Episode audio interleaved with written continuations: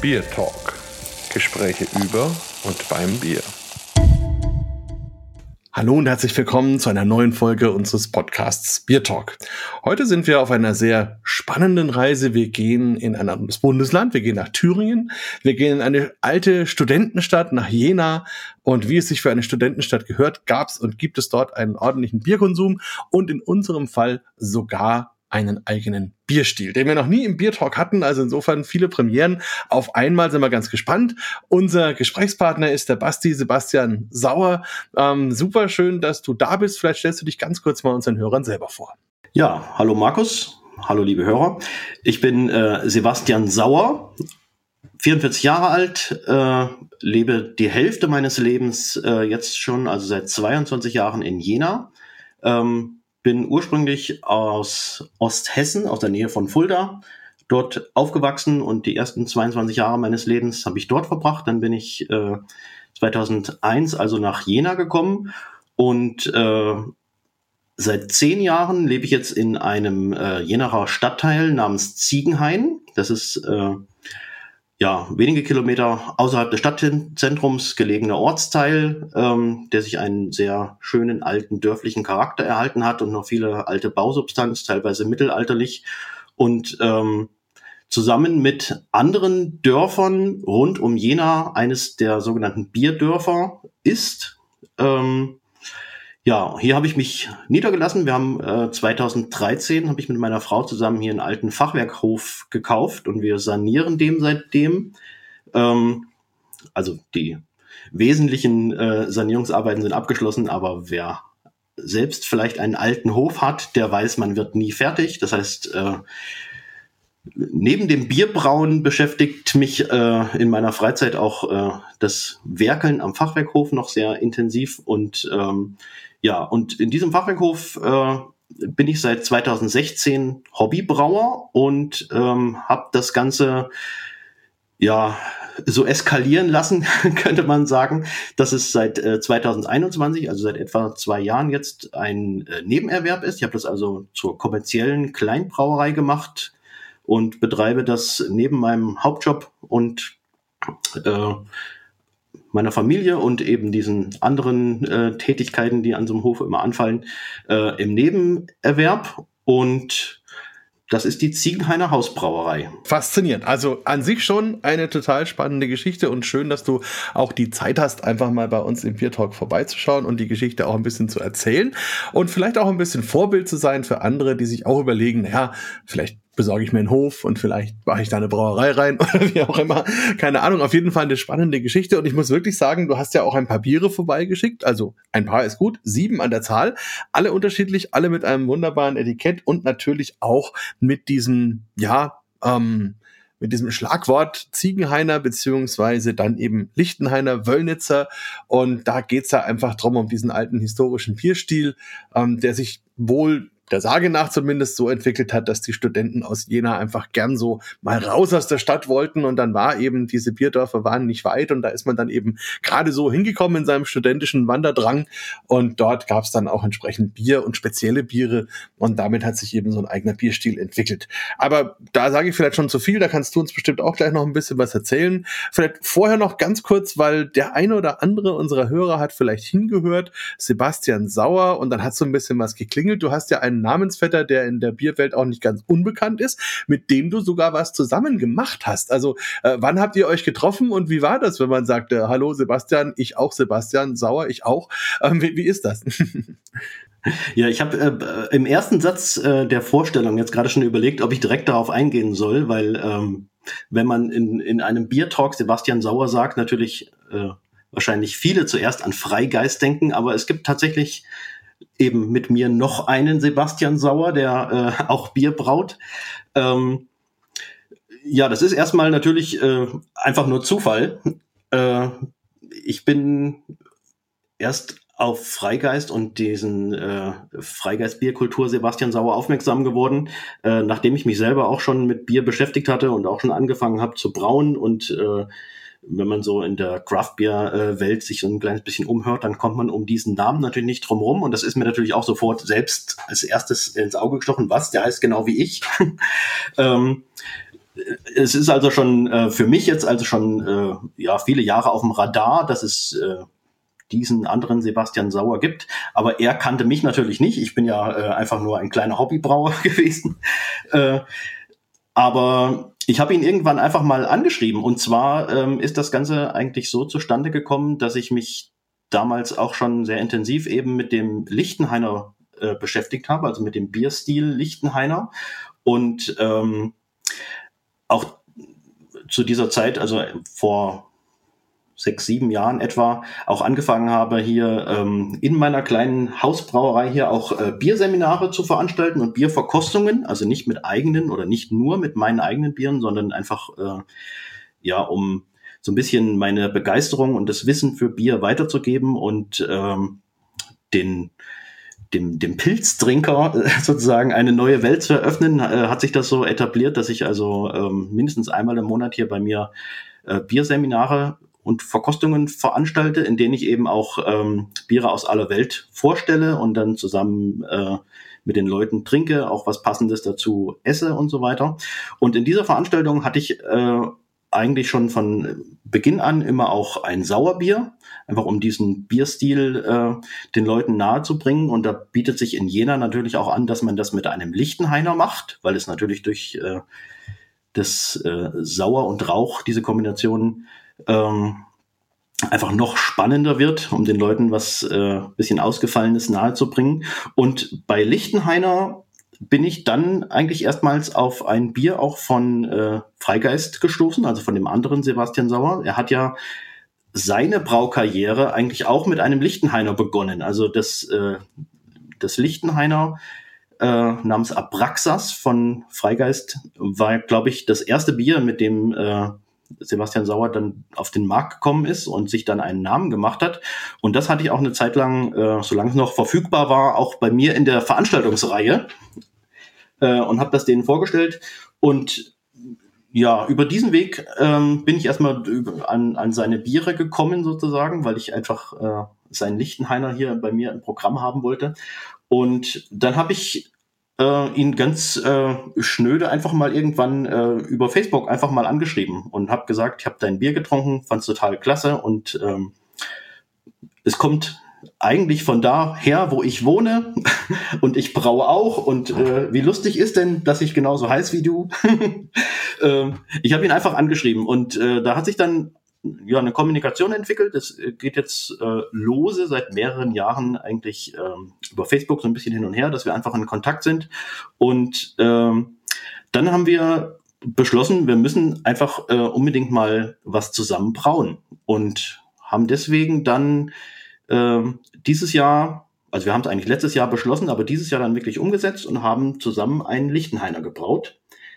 Ähm, was ganz gut gepasst hat, weil ich sowieso, nachdem ich äh, erstmal mit anderen Bieren äh, begonnen habe, zum, also in, in meiner Brauerei sozusagen, mich auch eigentlich erst seit letztem Jahr selbst mit äh, Sauerbieren und dem typischen, regionaltypischen Weißbier, Lichtenhainer, Ziegenhainer, Wöllnitzer erst äh, beschäftigt habe und deswegen hat es dann perfekt äh, in diese Reihe gepasst.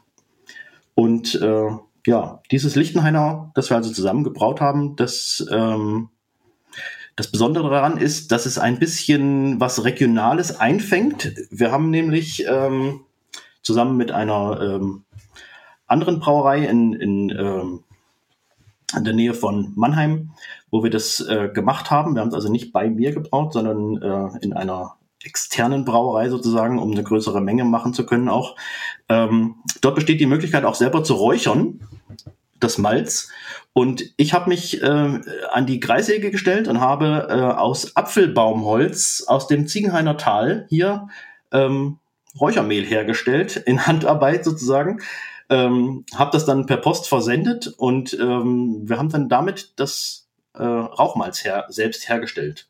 Und das ist jetzt in diesem Lichtenhainer Weißbier als Kooperationssud sozusagen dann entstanden.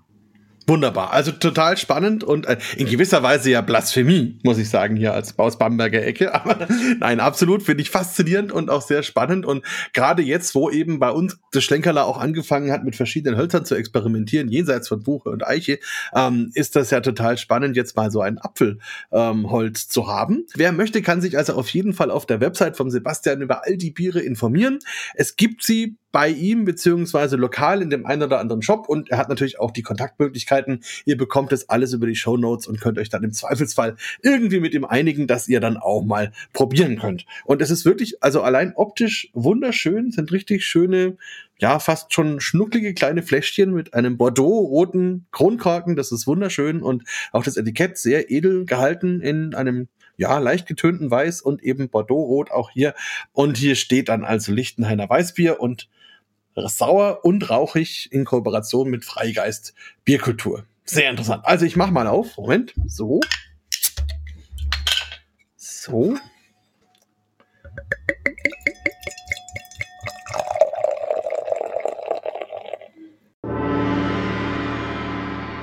An dieser Stelle ein kurzer Hinweis in eigener Sache. Keine Angst, das ist ein werbefreier Podcast und das soll er auch bleiben. Aber der Biertalk braucht trotzdem eure Hilfe. Bitte bewertet ihn bei den Kanälen, über die ihr ihn hört. Vielen Dank und jetzt weiter viel Spaß mit unserem Biertalk.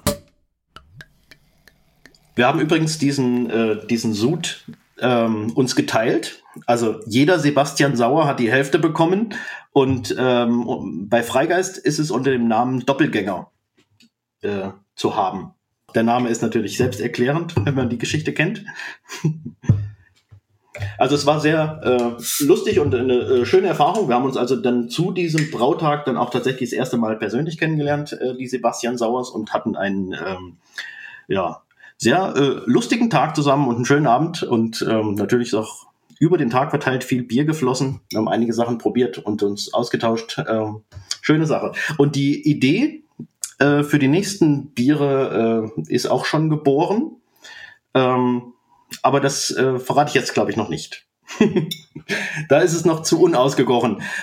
Aber es wird äh, wahrscheinlich noch weitere Biere geben, die äh, wir zusammen machen. Okay, na da freuen wir uns schon mal drauf. Also ganz grundsätzlich muss man sagen, es verbreitet schon mal ein wunderbares Aroma und tatsächlich eines, wo man, also zumindest meint, auch so, so ein bisschen Apfel mit dabei zu haben, so fast schon bratapfelig. Dann natürlich ein bisschen rauchiges Aroma, und interessant, man hat ja sonst in der Nase so das Thema Säure nicht so intensiv. Hier ist es aber auf jeden Fall trotzdem da. Sehr, sehr komplex auch. Also wirklich ähm, fruchtig, rauchig, ähm, säuerlich, vielleicht Zitrus, könnte man sagen. Wow, sehr intensiv, sehr kräftig. Also ich habe es hier relativ kalt und trotzdem hat es echt jede Menge Aroma. Also das schon mal schon mal sehr, sehr intensiv. Ich muss allerdings sagen, dass äh, bei meinen ähm, Kunden ist schon deutlich schwieriger ist, so ein Bier äh, an den Mann zu bringen, ähm, als andere Biere natürlich und auch als andere Sauerbiere. Also ich habe schon viele Leute äh, bei mir, die, die also für von meinen Standardbieren, die ja keine Sauerbiere sind, ähm, Stammkunden sind und äh, regelmäßig äh, da verschiedene Biere trinken, auch von verschiedenen Brauereien und auch etwas experimentierfreudig sind, sage ich jetzt mal, die trotzdem aber noch keine Sauerbiererfahrung hatten. Ähm, und denen ist das häufig einfach zu viel auf einmal, also zu viel neue Erfahrung auf einmal. Also äh, die, die anderen beiden Biere können wir ja vielleicht dann äh, auch noch drüber sprechen, die beiden anderen Weißbiere, also das Ziegenhainer und das Wöllnitzer, ähm, die sind eben, sage ich mal in Anführungsstrichen, nur sauer. Und diese Kombination aus sauer und Rauch ist, ist einigen einfach schon zu viel. Also ich bin natürlich jetzt schon viele Jahre Sauerbiere gewöhnt und habe auch schon Rauchbiere ähm, einige getrunken und deswegen ähm, finde ich es ein, ein, ein, tolles, gelungenes Bier und trinke es auch gerne, aber ähm, ich habe die Erfahrung gemacht, dass es halt äh, Leuten, die mit wenig Erfahrung mit Rauchbieren oder noch keine Erfahrung mit Sauerbieren haben, einfach äh, too much ist. Zu viel Neues auf einmal. Deswegen äh, ist, ist es schon äh, ja für ungeübte Trinker, sage ich jetzt mal, äh, vielleicht eine kleine Herausforderung. Aber wie so oft, ähm, man muss sich halt dran gewöhnen. Genau, das hat was damit zu tun, ähm, dass die meisten Menschen, wenn sie so groß werden, irgendwann als Kind das Raucharoma das erste Mal kennenlernen, wenn Oma, Mama, Papa, wer auch immer, ihnen zum ersten Mal so ein Stückchen Toast vielleicht mit ein bisschen Schinken drauf in den Mund reinsteckt und sagt, so mein Kind, das ist Schinken. Und dann haben die zum ersten Mal Raucharoma und speichern das dann ab. Und dann ist es im Grunde das ganze Leben lang hat der Rauch eine Verbindung mit dem Wort Schinken. Also es ist tatsächlich, wenn man in anderen Landstrichen ist, zum Beispiel eher im Norden, wo zum Beispiel viele Leute Fisch als erstes geräuchert bekommen, ähm, da haben sie ihr ganzes Leben lang bei Rauchbier immer den Eindruck, ähm, das hat was mit Fisch zu tun. Also es hat was damit zu tun, womit speichere ich diesen Raucheindruck zuerst ab. Hm, aber um auf seine Frage zu kommen, also doch, ich finde schon, dass man einen Unterschied merkt. Ähm, also ich, ich erschließe es mir aus zwei Dingen. Also einmal kennt man das ja schon von den Barbecue-Spezialisten. Da ist es ja so, dass es wirklich ganz, ganz viele verschiedene Hölzer gibt, mit denen man dann seine diversen Fleisch oder Fisch oder was auch immer man äh, räuchert, eben entsprechend räuchern kann. Und da gibt es ganz intensive, deutliche Aromaunterschiede je nach Rauch. Und ähm, bei den Bieren muss ich sagen, ist es so, dass ich bisher natürlich immer nur das trinken konnte, was es gab. Also das heißt, ähm, wir haben zum Beispiel, was das Buchenholz angeht, halt unser klassisches Schlenkerner Merzen und die Spezialbiere, die vom Rauch her alle in eine ähnliche Richtung gehen, also von der Brauerei Spezial. Und die anderen Biere, jetzt zum Beispiel die Eiche, das ist ja ein Doppelbock. Das heißt, der hat mit acht Prozent Alkohol natürlich auch vom Alkohol schon mal eine ganz andere Aromatik als jetzt ähm, das Merzen. Und da habe ich immer den Eindruck, dass das noch viel mehr in so eine speckige, ähm, manche würden vielleicht sogar sagen, räucheralige Richtung geht. Also auf jeden Fall deutlich anders als das Buchenholz. Ähm, noch spannender ist es jetzt eigentlich bei den neuen Bieren. Also es gibt eins, das ist äh, mit Kirschholz, also auf Fränkisch Weichsel. Und da ist der Basisbierstil ein Rotbier. Und da muss man sagen, da merkt man ganz intensiv diese roten Beeren, Kirschenaromen, die dann eben sehr schön zu diesen ebenfalls beerigen Aromen von dem Rotbier passen. Also das äh, funktioniert da wunderbar. Und das andere Holz ist dann Erle. Da ist ein Schwarzbier damit gemacht mit diesem Malz und da ist es tatsächlich so, dass es dieses, das Schwarzbier hat ja so schokoladige, fast schon stautige Aromen ähm, und das wird tatsächlich durch so eine schöne Röstnote von diesem Malz nochmal unterstützt und das ist viel mh, hm, wie soll ich sagen, also nackter oder kalter ist vielleicht der falsche Ausdruck, aber dieser Rauch aus der Erle ist eben, hat eben nicht so fruchtige Komponenten wie jetzt zum Beispiel die Kirsche oder auch nicht so speckige wie, wie die Eiche oder so, sondern es ist dann wirklich eher unterstützt diese röstigen, diese schokoladigen, diese Kaffeearomen. Also da hat man wirklich den Eindruck, dass das Holz einen Unterschied macht. Und wo du mir jetzt hier dieses Bier gibst, muss ich sagen, also natürlich ist es immer so die Gefahr, wenn man vorher weiß, da ist Apfelholz drin, dann riecht man den natürlich auch. Aber ich habe wirklich den Eindruck, dass das schon auch da ist und dass es sich natürlich wunderbar mit dieser Säure verbindet, weil der Apfel ja als Frucht auch einiges an Säure hat und in der Kombination passt es schön zusammen und dadurch wird es mit dem Rauch auch runder, ähm, ist dann nicht so, so knallhart, wie ja Rauch auch sein kann, sondern das äh, schmiegt sich hier sehr schön zu so einem kleinen Gesamtkunstwerk zusammen und man hat wirklich eher wie so ein Bratapfel, ähm, wo das alles so ein bisschen zusammenpasst. Also ich glaube schon, ähm, dass das geht. Auch in Grätz zum Beispiel war ich ja vor Ort schon, auch in der Brauerei. Ähm, da ist es in der Tat auch wieder so, dass dieses Raucharoma wieder anders ist und ähm, ja, also ich bin mir ganz sicher und ich würde auch jeden Hobbybrauer einladen. Ich bin ja leider keiner. Also hätte ich Zeit und Muße und Können, dann würde ich das, glaube ich, auch gerne machen. Und dann wäre das sicherlich ein Experimentierfeld für mich, ähm, mit verschiedensten Hölzern da zu experimentieren und auszuprobieren, was man da so alles anstellen kann. Also ja, aber wie gesagt, zurück zum Bier. Ich finde es wirklich ganz, ganz interessant, weil ich, ich glaube, es hat schon eine ordentliche Säure, aber die ist sehr schön eingebunden, so dass es dann wirklich sehr rund wirkt. Der Rauch ist da, aber ist auch nicht sehr im Vordergrund. Der umspeichelt das Ganze so ein bisschen. Ähm, und dadurch ist es wirklich ein völlig anderes Bier als alle anderen, die man so hat. Aber intensiv, trinkbar und sehr selbstbewusst. Also erzählt einem wirklich eine, eine, spannende Geschichte von Äpfeln und Rauch und ein bisschen Säure. Es gibt auch äh, noch eine lustige Geschichte dazu. Und zwar ähm, habe ich ja erzählt, dass ich diese äh, Bierseminare hier regelmäßig veranstalte bei mir und da den Leuten eben versuche, äh, den, den Bierhorizont etwas zu erweitern. Und das sind natürlich auch äh, immer Sauerbiere und häufig dann eben auch äh, Lichtenhainer im, im Programm. Und ich habe ziemlich oft dort bei, sagen wir mal, äh, nur Pilztrinkern ähm, dann den Satz gehört, das ist doch kein Bier. Also die sind dann, äh, wenn man den diverse Bierstile äh, präsentiert, dann sind, sagen sie noch, ja, das schmeckt mir oder das schmeckt mir nicht so gut. Und dann habe ich aber häufig bei, bei Sauerbier oder eben bei einem Lichtenhainer den Satz gehört, oh, das ist doch kein Bier. Und äh, jetzt habe ich mich äh, auch relativ intensiv mit, mit der Historie hier dieser Jenaer Bierdörfer beschäftigt und der Historie der, der, der Ziegenhainer Brautradition und eben auch der Lichtenhainer.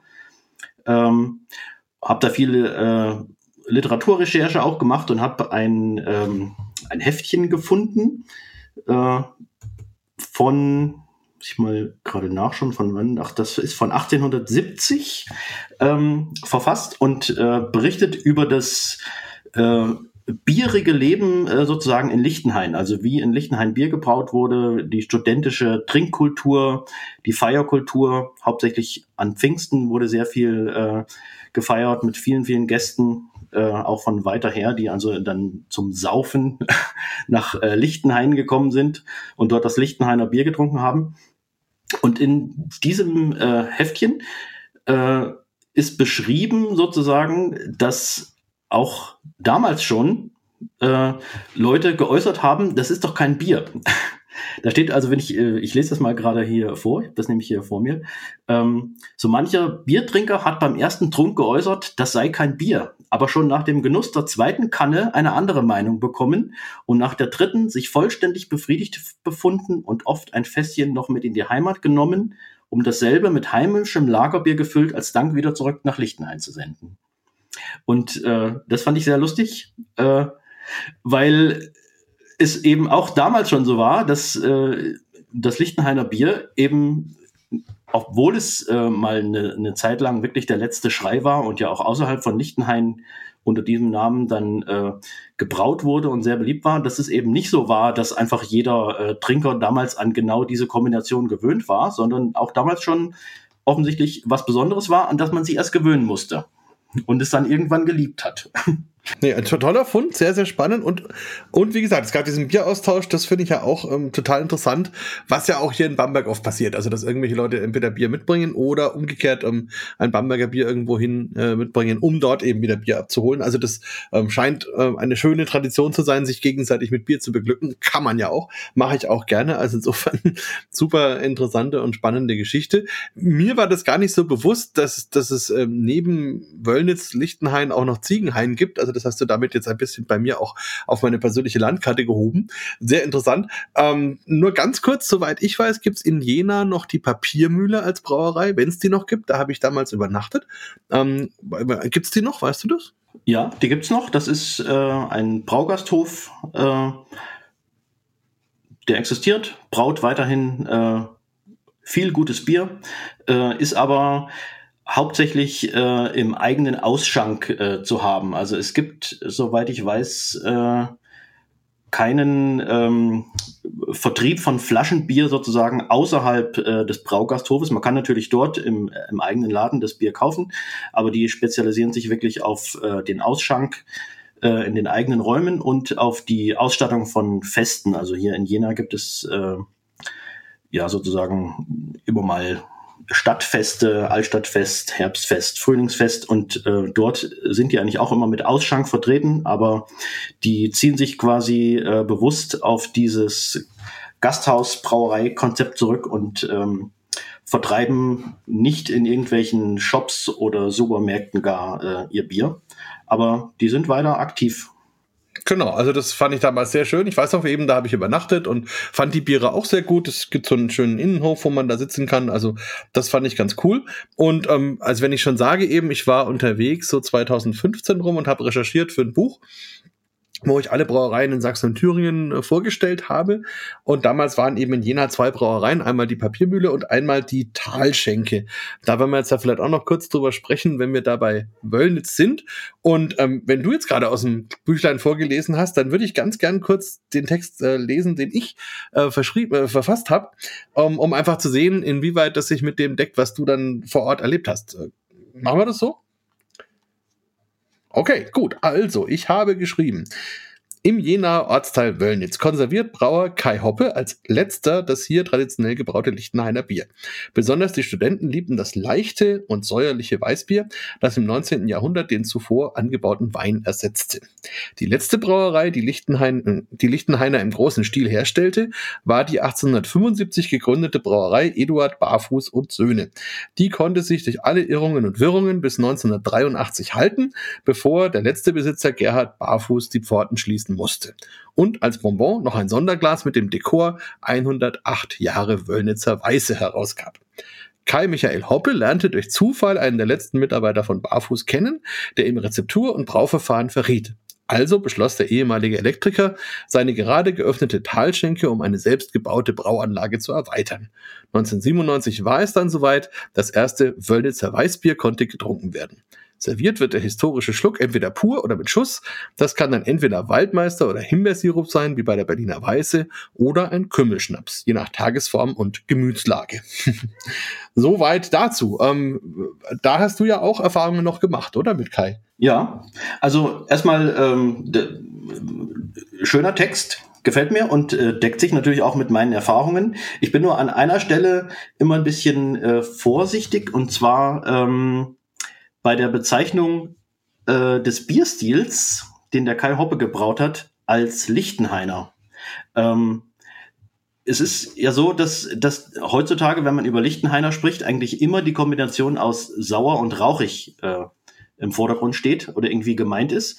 Und das Bier der Wöllnitzer Talschenke und auch ähm, das, das letzte Bier, das äh, die Brauerei Barfuß noch gebraut hat, bis 83, ähm, schon eine Weile nicht mehr rauchig war. Die haben also keinen Rauchmalz mehr verwendet. Und deswegen ist es ein Sauerbier, das natürlich ähm, historisch sich von dem Lichtenhainer ableitet.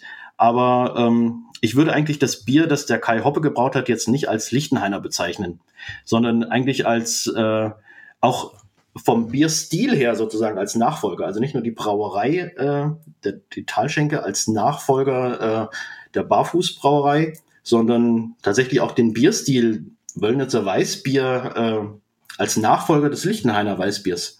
Aber ähm, historisch ist es natürlich schon so, dass durch diesen Erfolg, den das Lichtenhainer Bier hatte, also wirklich das in Lichtenhain gebraute Bier, ähm, sich sozusagen Trittbrettfahrer etabliert haben so auch im Jenaer äh, Ortsteil Wöllnitz, die dann, äh, nachdem die Barfußbrauerei gegründet wurde, ähm, tatsächlich anfangs auf ihren Werbeschildern auch stehen hatten, ähm, Lichtenhainer Bier aus Wöllnitz. Also man hat sozusagen mit diesem Bierstil geworben ähm, und versucht, es den Leuten schmackhaft zu machen, indem man das halt wirklich als eigenen Bierstil etabliert hat. Ähm, aber wie gesagt, am, am Ende der Barfuß äh, Historie sozusagen der Brauerei Bar Eduard Barfuß äh, war das Bier nicht mehr rauchig und bei Kai Hoppe war es eben auch nicht rauchig, aber knackig sauer. Ja, und also ich finde auch, äh, ich hatte es dann damals, als ich dort war, 2015, und fand auch, es war sehr sauer. Aber gut, ähm, hat mir trotzdem geschmeckt, war für mich damals auch neu. Ähm, was die Bierstildiskussion angeht, das ist sehr interessant, weil das schließt sich praktisch nahtlos an eine Diskussion an, die wir beim European Beer Star hatten, weil dort in der offiziellen äh, Bierstilbeschreibung von Lichtenhainer nämlich auch nichts von Rauch steht. Ähm, das kann ein Versehen sein, aber es kann natürlich auch Absicht sein. Und ähm, ich, es ist immer ganz schwierig, schwierig, ne? Weil letzten Endes so diese Idee von Bierstilen und dass man Brauereien auf Bierstile oder umgekehrt festlegt, das ist ja etwas, das kennt man vielleicht seit 20, 30 Jahren. Ähm, davor war das ja mehr oder weniger so, dass halt jeder das so gemacht hat, wie er das für richtig gehalten hat und auch Etiketten dann draufgeklebt hat, wie er oder sie das für richtig gehalten hat. Und solange die Konsumenten sich nicht beschwert haben, war da auch alles gut und da gab es auch keine Diskussion, außer es gab dann so eine Geschichte wie die Orts Beschreibung bei einem Pilsner Bier, wo man eben gesagt hat, wenn da Pilsner draufsteht, dann muss es auch aus Pilsen kommen, woraus sich dann ein ganzer Gerichtsprozess ähm, entspannt hat, der am Schluss dann ähm, genehmigt hat, dass Pilsner Bier von überall kommen kann. Ähm, oder im Umkehrschluss eben das Champagnerweizen, genau, oder das Champagnerweizen oder Kölsch, ähm, die im dem umgekehrten Fall gegangen sind, wo man dann eben alles verboten hat, was eben nicht ähm, aus der Champagne kommt, beziehungsweise aus Köln. Also insofern, ähm, das ist eine interessante Diskussion da müsste ich fast selber mal ein bisschen weiter nachschauen. Ich, weil ich glaube, das Problem ist halt einfach, dass ja zu dem Zeitpunkt, wo dieses Bier rauchig war, die Intention nicht war, dass es rauchig war, also sondern das Malz, das die damals zur Verfügung hatten, war halt einfach aufgrund des damaligen Herstellungsprozesses hatte das eben diesen rauchigen Charakter. Und die Melzer haben auch eher versucht im Rahmen ihres Tuns den Rauchcharakter eher möglichst zu reduzieren, das gar nicht zu intensiv zu haben. Und ähm, und das machen also die wenigen, die noch richtiges Rauchmalz herstellen, ja bis heute so, dass man versucht, es trotzdem irgendwie harmonisch hinzubekommen. Und dann durch moderne Melzungstechnologien oder dadurch, dass man das Malz dann eben zukauft von Großmelzereien, verschwindet dieser Rauch und dann kann man ihn auch nicht einfach wieder hinbringen. Also dementsprechend, äh, ja, ich glaube, also die, der, Einwand ist völlig berechtigt. Nur weiß ich gar nicht, wo, also so Henne und Ei mäßig, ne? Was war zuerst da? Aber ich glaube, das gehört eben auch dazu, dass man diese Diskussion so ein bisschen hat. Ähm, jetzt weiß ich gar nicht, ob du mitmachen willst. Ich würde nämlich das Wöllnitzer glatt mal aufmachen. Ich kann es aber auch gerne alleine aufmachen, wenn du sagst, du ähm, willst das jetzt nicht alles trinken, je nachdem, wie du, wie du willst. Ach doch, ich trinke schon mit. Währenddessen, oder wir machen es jetzt mal auf und dann erzähle ich noch ein bisschen was äh, über meine Verbindung sozusagen zur Wöllnitzer Brauerei und zur Kai Hoppe. Ganz genau. Also das würde ich eben noch fragen, weil du hast ja mit dem Kai noch persönlich gesprochen. Ich habe ihn ja nur einmal gesehen, als wir Fotos gemacht haben. Insofern, das würde mich total interessieren. Also, so, auf ist.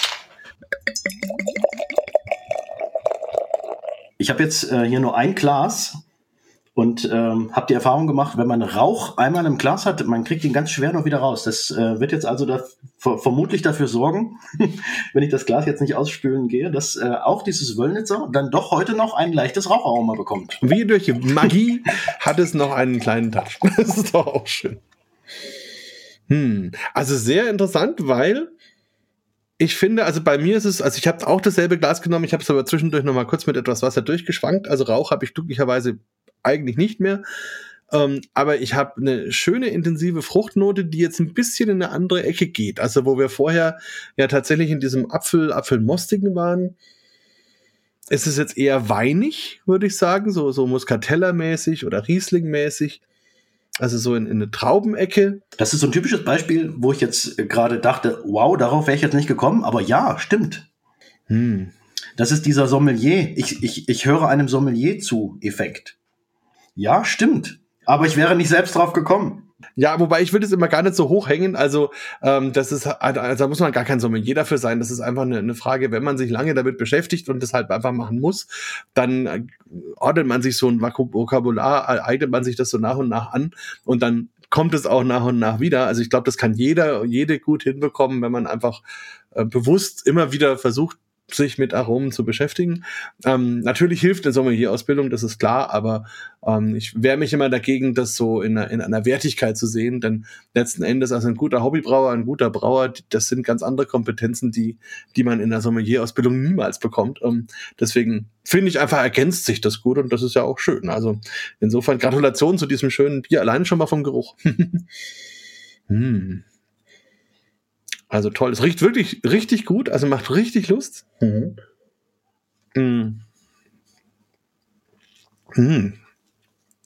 Ist ein bisschen spritziger. Ich würde sagen, auch ein bisschen säuerlicher. Sogar noch.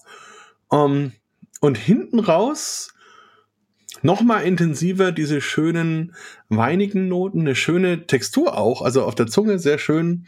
Ähm, bleibt auch lange also sehr, sehr interessant und sehr voll. Also wo man, also ich hatte das, das letzte aus der Talschenke auch noch mir damals aufgeschrieben, dass es so ein bisschen ähm, ja eindimensional war. Also man hatte halt so eine Milchsäure, Säure und, und nicht so viel Körper und das war's dann irgendwie. Das hier hat richtig viel. Also ganz viel, eben viel von diesen fruchtigen Noten, viel von diesem weinigen, bisschen auch ähm, so, so gewürzige Aromen etwas, also bisschen soll man sagen, so erdig vielleicht auch. Also ganz interessant. Das hat viel, das auch lange bleibt und mit dem man sich noch lange beschäftigen kann. Und auf jeden Fall zu schade, um Sirup hineinzuschütten. Ja. Wie bei der Berliner Weiße übrigens auch. Also das sollte man natürlich nicht unbedingt tun. Das, dabei da sieht man auch, wie sich Menschen entwickeln. Damals, also wenn ich das heute nochmal schreiben würde, den Text, würde ich das auch anders schreiben wahrscheinlich. Aber es ist äh, in der Talschenke tatsächlich äh, sehr üblich gewesen. Also die meisten Gäste äh, der Talschenke in Wöllnitz haben das äh, mit irgendeinem Zusatz getrunken. Himbeer-Waldmeister oder eben Kümmelschnaps. Also das war übrigens vielleicht auch für die Hörer nochmal das vor Augen zu führen. Das war total unscheinbar. Also im Grunde war das ein Wohngebiet an so einem Hang, sehr grün, wunderschöne Aussicht über das Tal. Und dann war in diesen ganzen Wohnhäusern auch eins. Und wenn man nicht genau hingeschaut hat, hat man das auch übersehen. Wenn man dann genau hingeschaut hat, dann war da so ein rotes Schild und auf dem stand dann eben drauf Wöllnitzer Weißbier und Talschenke und dann musste man aber noch hinten rum, also in den hinteren Teil dieses Hauses und da war dann sowohl Brauerei als auch Gastraum und so eine Terrasse auch, wo man schön runtergucken konnte und ähm, also wirklich etwas, was man entdecken musste, wo man nicht einfach so ähm, drauf gestoßen ist, wenn man nicht gezielt dahin gefahren ist. Also das fand ich schon auch sehr, sehr interessant. Ähm, hat der Kai denn da auch gewohnt? Ja, der hat da auch gewohnt. Und äh, das ist auch tatsächlich äh, nicht ursprünglich als Kneipe gebaut oder auch kein, kein besonders altes Haus, äh, sondern das ist als Wohnhaus gebaut und ähm, hat deswegen tatsächlich so von der Straßenseite auch diesen Charakter noch erhalten und war dann wirklich nur von der Rückseite als äh, Gasthausbrauerei zu erkennen. Mittlerweile ist es übrigens äh, wieder rückgebaut, sozusagen. Ähm, Brauerei und Gasthaus sind entfernt und ähm, wieder zu einer Wohnung äh, geworden. Also die, die Brauerei hat äh, letztes Jahr geschlossen. Letztes Jahr im Mai war das, genau, Mai 22 haben sie, glaube ich, zugemacht. Und ähm, ja, dann habe ich, ich hab, bin dann natürlich auch äh, dort Gast gewesen schon und habe das als, als Biertrinker und Bierinteressierter in Jena äh, natürlich gekannt. Äh, hatte aber jetzt noch keinen äh, intensiveren Kontakt irgendwie zu dem, zu dem Kai Hoppe. Äh, bis ich erfahren habe, dass er schließt, dann habe ich den Kontakt gesucht und hatte sofort im Sinn, dass, ähm, ja, dass es erhalten werden muss, zumindest das Bier, wenn schon nicht die Brauerei, dann doch zumindestens äh, das Bier oder diese Tradition überhaupt ein, ein saures Bier in, in einem der Jenaer Bierdörfer weiter zu brauen.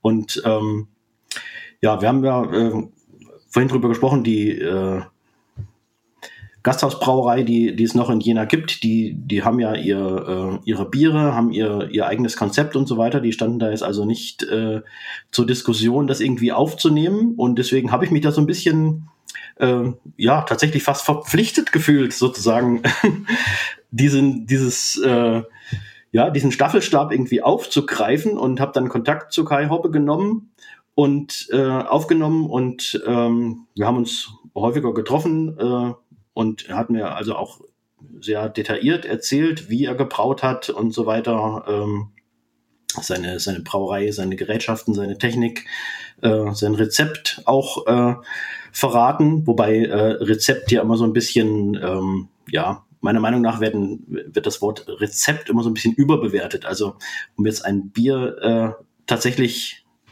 nachzubrauen, ist jetzt ein, ein Zettel, auf dem irgendwas draufsteht oder so, eigentlich zweitrangig. Ich glaube, es ist viel entscheidender, ähm, ja, die, die ganze Technologie drumherum wie man das gemacht hat und vor allem natürlich äh, ist die Hefe oder die in dem Fall sogar die eine, eine Mischkultur äh, relevant. Das heißt, ohne genau diese ähm, Hefe, Milchsäure und was auch immer noch Mischkultur, die der Kaihoppe da verwendet hat, wäre es äh, einfach nicht möglich, das Bier so nachzubrauen, wie er es gemacht hat.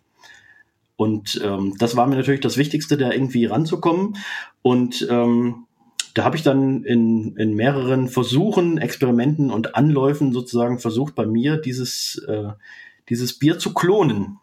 Und es ist ähm, ja neben diesem Know-how und äh, der Hefe ähm, auch noch einiges anderes dann zu mir gewandert. Also ich habe tatsächlich dann einen Teil seiner Brauerei äh, übernommen von, von, von, der, von den Gerätschaften her. Ähm, die Schrotmühle zum Beispiel, ähm, steht jetzt bei mir und wird weiterverwendet. Dann, äh, wir haben zu zweit eine komplette Kühlzelle abgebaut in der Gasthausbrauerei im Keller. Äh, die habe ich bei mir wieder errichtet. Das ist jetzt also mein, mein kleines Kühlhaus. Jede Menge Fässer, Kisten, sehr schöne ähm, Holzkisten, so im Stil der 60er Jahre, solche äh, flachen mit Metallgriffen dran und einem schönen äh, eingebrannten Logo das ich allerdings runtergeschliffen habe, um ein Ziegenhainer Hausbrauerei-Logo drüber zu sprühen. Ähm, aber da gibt es jetzt auch ein, ein, schönes Sammelsurium sozusagen aus, aus Kisten, auf denen noch Wöllnitzer Taltränke äh, Schenke draufsteht und Kisten, auf denen schon Ziegenhainer Hausbrauerei draufsteht. Und ähm, ja, die, eigentlich war das genau dieser, ähm, dieser Ansatz auch ähm, der Grund, warum ich mich überhaupt jetzt angefangen habe, mit äh, selbst mit der Herstellung von Sauerbieren und diesen äh, Jenaer Weißbieren wieder zu beschäftigen, weil ich erstmal ähm, sozusagen das, das Wöllnitzer Bier, so wie es Kai Hoppe zuletzt gemacht hat, äh, quasi äh, retten wollte. Und äh, der erste Versuch war übrigens, äh, ist gescheitert, weil ähm, da habe ich versucht, äh, zu weit in die Vergangenheit zu greifen. Wir haben an einem Abend, äh, der Kai Hopp und ich zusammen, ähm, Biere verkostet. Er hat mir ähm, tatsächlich eine, eine Flasche ähm, geschenkt von 1983, das äh, quasi das letzte Jahr, in dem die Brauerei Eduard Barfuß und Söhne noch das Wöllnitzer Weißbier gebraut hat, ähm, gefüllt und, und verschlossen ähm, hat er mir vermacht und dann ähm, drei Flaschen Wöllnitzer Weißbier von 2003, 2013 und 2020. Und an die Flasche von 1983 haben wir uns nicht rangewagt. Also äh, da war dann doch der Respekt zu groß. Die habe ich nicht geöffnet. Die steht immer noch bei mir im Schrank verschlossen. Und ähm, ich glaube, ich werde mich auch nie, nie trauen, die zu öffnen.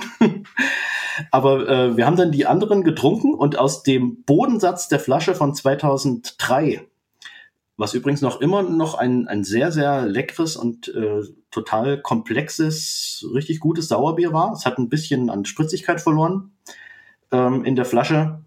Ein bisschen Kohlensäure verloren gegangen, aber ansonsten in, in, in super Bier. 20 Jahre gereift, war wirklich spannend. Äh, und aus diesem Bodensatz habe ich dann äh, versucht, sozusagen die, die Hefe wieder hochzupäppeln und dort äh, den ersten Probesud zu machen damit. Und das äh, hat auch äh, ja so halbwegs funktioniert. Ähm, ich habe also mit dem Rezept, das er mir verraten hat, und dieser ähm, wieder hochgepäppelten Hefe aus diesem Flaschenbodensatz den ersten Probesud gemacht, der vollständig vergoren wurde und auch tatsächlich diese, diesen Duft und ähm, das typische Aroma von, von dem Wöllnitzer Bier hatte, aber es war nicht sauer. Das heißt, ähm, es hat offensichtlich Hefe überlebt und vielleicht auch noch einiges andere, aber die Milchsäurebakterien in dieser Mischkultur, die haben nicht überlebt. Anscheinend. Das heißt, das Bier ist einfach äh, vom pH-Wert auf dem, auf dem Wert geblieben. Und es sind auch keine neuen Reihen. Krass. Es sind keine neuen Reihen, genau. Ähm, das hätte ich vielleicht durch entsprechende Maßnahmen äh, irgendwie forcieren sollen. Äh, habe ich aber nicht. Ich habe natürlich weiterhin so schön sauber gearbeitet, wie ich das immer tue in meiner Brauerei. Schön geputzt und äh, desinfiziert. Ja, das spricht absolut für dich übrigens. Äh, ja. aber ähm, ja, für die Herstellung von solchen Mischkultur vergorenen Sauerbeeren ist natürlich so eine Reinlichkeit gar nicht so zuträglich. Ähm, und deswegen ist es nicht sauer geworden. Und dann ist der, der zweite Versuch dann erst gelungen, nachdem ich dann nochmal äh, von ihm ein ganzes Fass von seinem letzten Sud von äh, 2021, äh, nee, von 2022. Also letztes Jahr hat er ja geschlossen und hat ähm, entsprechend längere Zeit vorher das letzte Mal gebraut. Also es könnte auch sein, dass es schon von 2021 war, der Sud. Und aus dem Bodensatz dieses Fasses von seinem letzten Sud, von dem habe ich dann ähm, quasi das Experiment nochmal gemacht und dann hat es geklappt und das Bier ist auch tatsächlich äh, sauer geworden. Darfst du oder willst du denn verraten, was da so in dieser Mischkultur sich alles drin befindet? Oder hat es überhaupt mal jemand untersucht?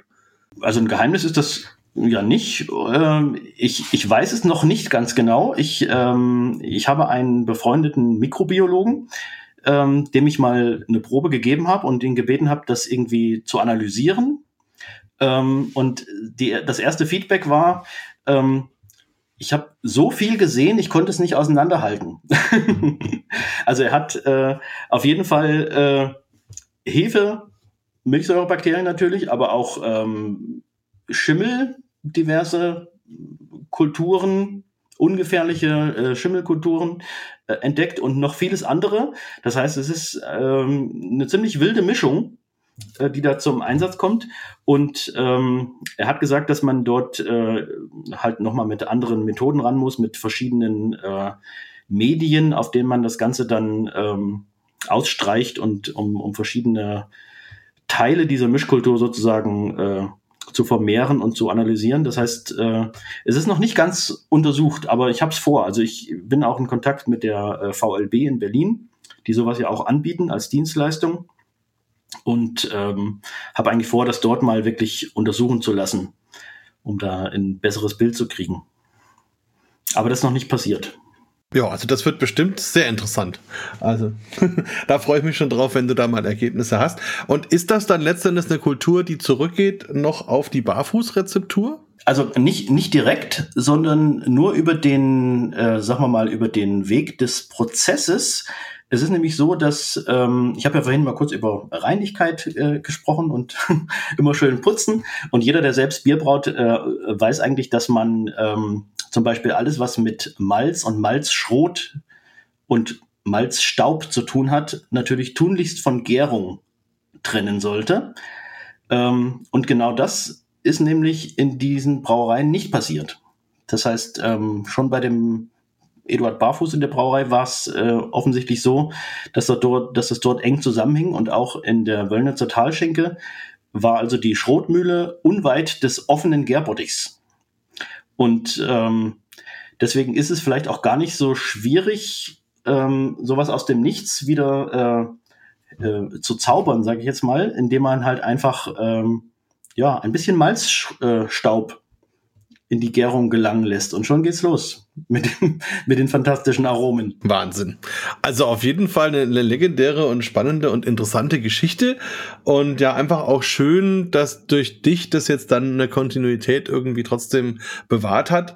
Und noch schöner eigentlich, dass du dann auch ähm, jetzt das Ganze noch mal ein bisschen weiter auffächerst und eben auch zum Beispiel in die Lichtenhainer Ecke und auch mit deinem eigenen, deiner eigenen Interpretation da jetzt weitermachst und somit dem Ganzen noch mal wieder neues Leben einhaust. Äh, bevor wir zu deinem Bier kommen, noch eine Frage. Wie, wie geht's dem Kai denn an sich? Also hat er jetzt einfach aufgehört wegen der Pandemie und überhaupt oder, oder also hast du zu ihm noch Kontakt? Ja, ich, also der hat, glaube ich, einfach ein, ein Alter erreicht, in dem er äh, sagt, äh, diesen, den, den Gastronomie-Stress muss ich mir nicht mehr antun. Ich habe lange genug äh, Bier gebraut und lange genug Gäste bewertet in meinem Leben und ähm, der ist jetzt mittlerweile auch, äh, nachdem er das Haus äh, umgebaut hat, und äh, vermietet die ehemalige Brauerei und Gaststätte äh, aus Jena weggezogen. Also er äh, wohnt jetzt äh, in, in, einer anderen Stadt und äh, hat sich dort quasi an einem anderen Ort ganz neu niedergelassen, ohne Gastronomie und ohne Bierbrauen. Und fehlt ihm sein Bier oder schickst du ihm ab und zu eins? Ich glaube, er hat noch äh, tatsächlich noch von seinem Bier. Es gibt in, äh, in Wöllnitz einen sogenannten Weißbierbrunnen. Das ist also ein, ein, ein Brunnen, der ähm, aus einer großen sogenannten Spritzkanne, mit der das Bier früher von den Wirten ausgeschenkt wurde, ähm, das Wasser versprüht in diese kleinen äh, Kännchen rein, diese Holzkännchen, in denen das Bier dann getrunken wurde, die hier so lokaltypisch waren früher. Ähm, der Wöllnitzer Weißbierbrunnen. Und dazu gibt es jedes Jahr ein äh, Brunnenfest, das sogenannte Weißbierbrunnenfest. Und das hat dieses Jahr auch wieder stattgefunden. Und da hat er tatsächlich noch ähm, Reserven von seinem Bier aus dem letzten Sud noch ausgeschenkt. Also er hat noch ein bisschen was in Reserve. Und es stimmt natürlich, dass es auch was hat. Also diese, gerade diese Sauerbiere, die halten sich auch. Also ähm, ich bin mir nicht sicher, ob ich es im Biertalk nicht schon mal erzählt habe, aber ähm, ich habe ja auch, also vor dem Thüringen-Buch ein Buch über Berlin gemacht, über alle Brauereien in Berlin. Und wir haben dann eine Pressekonferenz gemacht und haben alle Brauer eingeladen, die auch kamen. Und anlässlich der Pressekonferenz habe ich lauter Berliner weiße Flaschen aus den 80ern ersteigert, die man eben so bei eBay bekommen konnte. Und habe dann da ein bisschen ausgesiebt und die besten äh, mitgenommen. Und die haben wir dann auf, auf der PK aufgemacht. Und das heißt, es waren damals Biere, die um die 40 Jahre alt waren.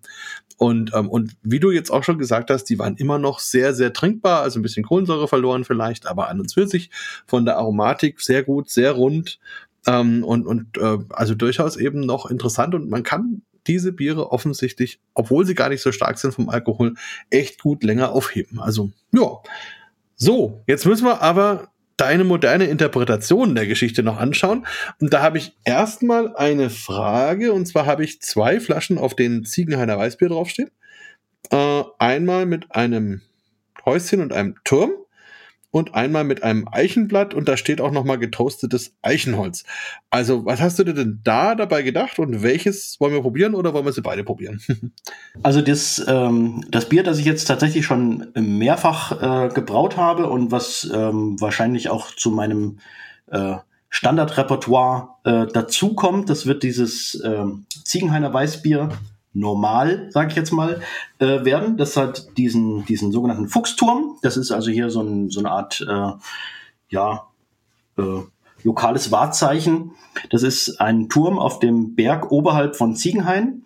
Ähm, Rest eines alten äh, Burggebäudes, also das Häuschen, das daneben steht, ist ähm, eine Gaststätte heutzutage. Ähm, und der Turm steht immer noch und ist weithin sichtbar von ganz Jena aus eigentlich gut zu sehen und natürlich auch ähm, direkt, wenn man den, den meinen Hof äh, verlässt, aus der Brauerei kommt, dann schaut man als erstes auf den Fuchsturm. Ähm, und dieser Fuchsturm und Ziegenhain sind eigentlich schon immer sehr eng äh, miteinander verknüpft. Es ist äh, ursprünglich auch so, dass der Ort Ziegenhain ähm, entstanden ist durch sozusagen die, die Ansiedlung unterhalb der zugehörigen Burg.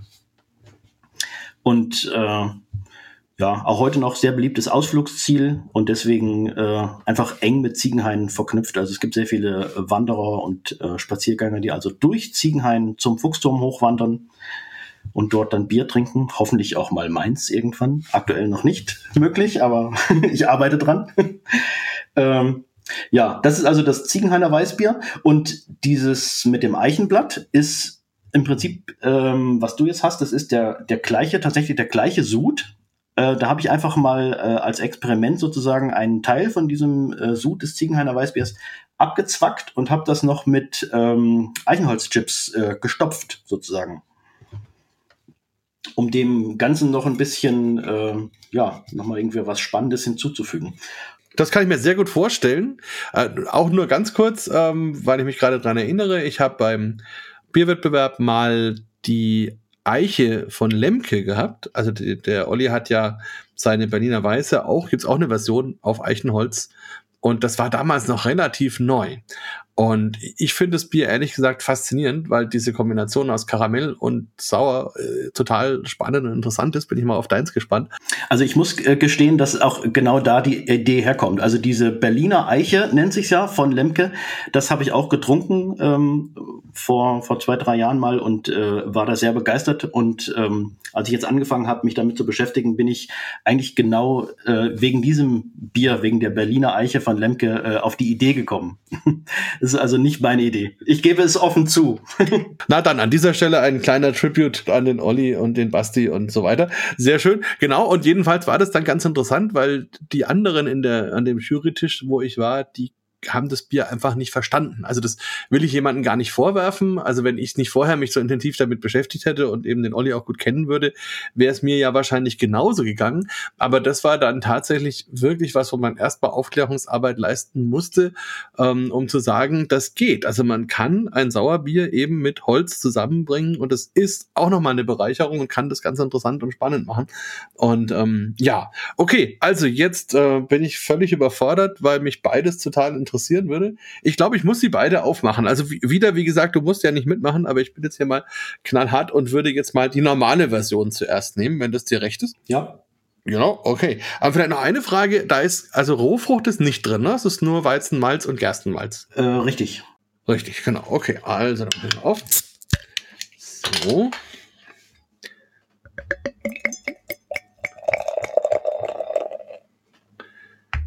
So, äh, ja, heißt denn Ziegenhain eigentlich Ziegenhain, weil das wirklich mal was mit Ziegen zu tun hatte?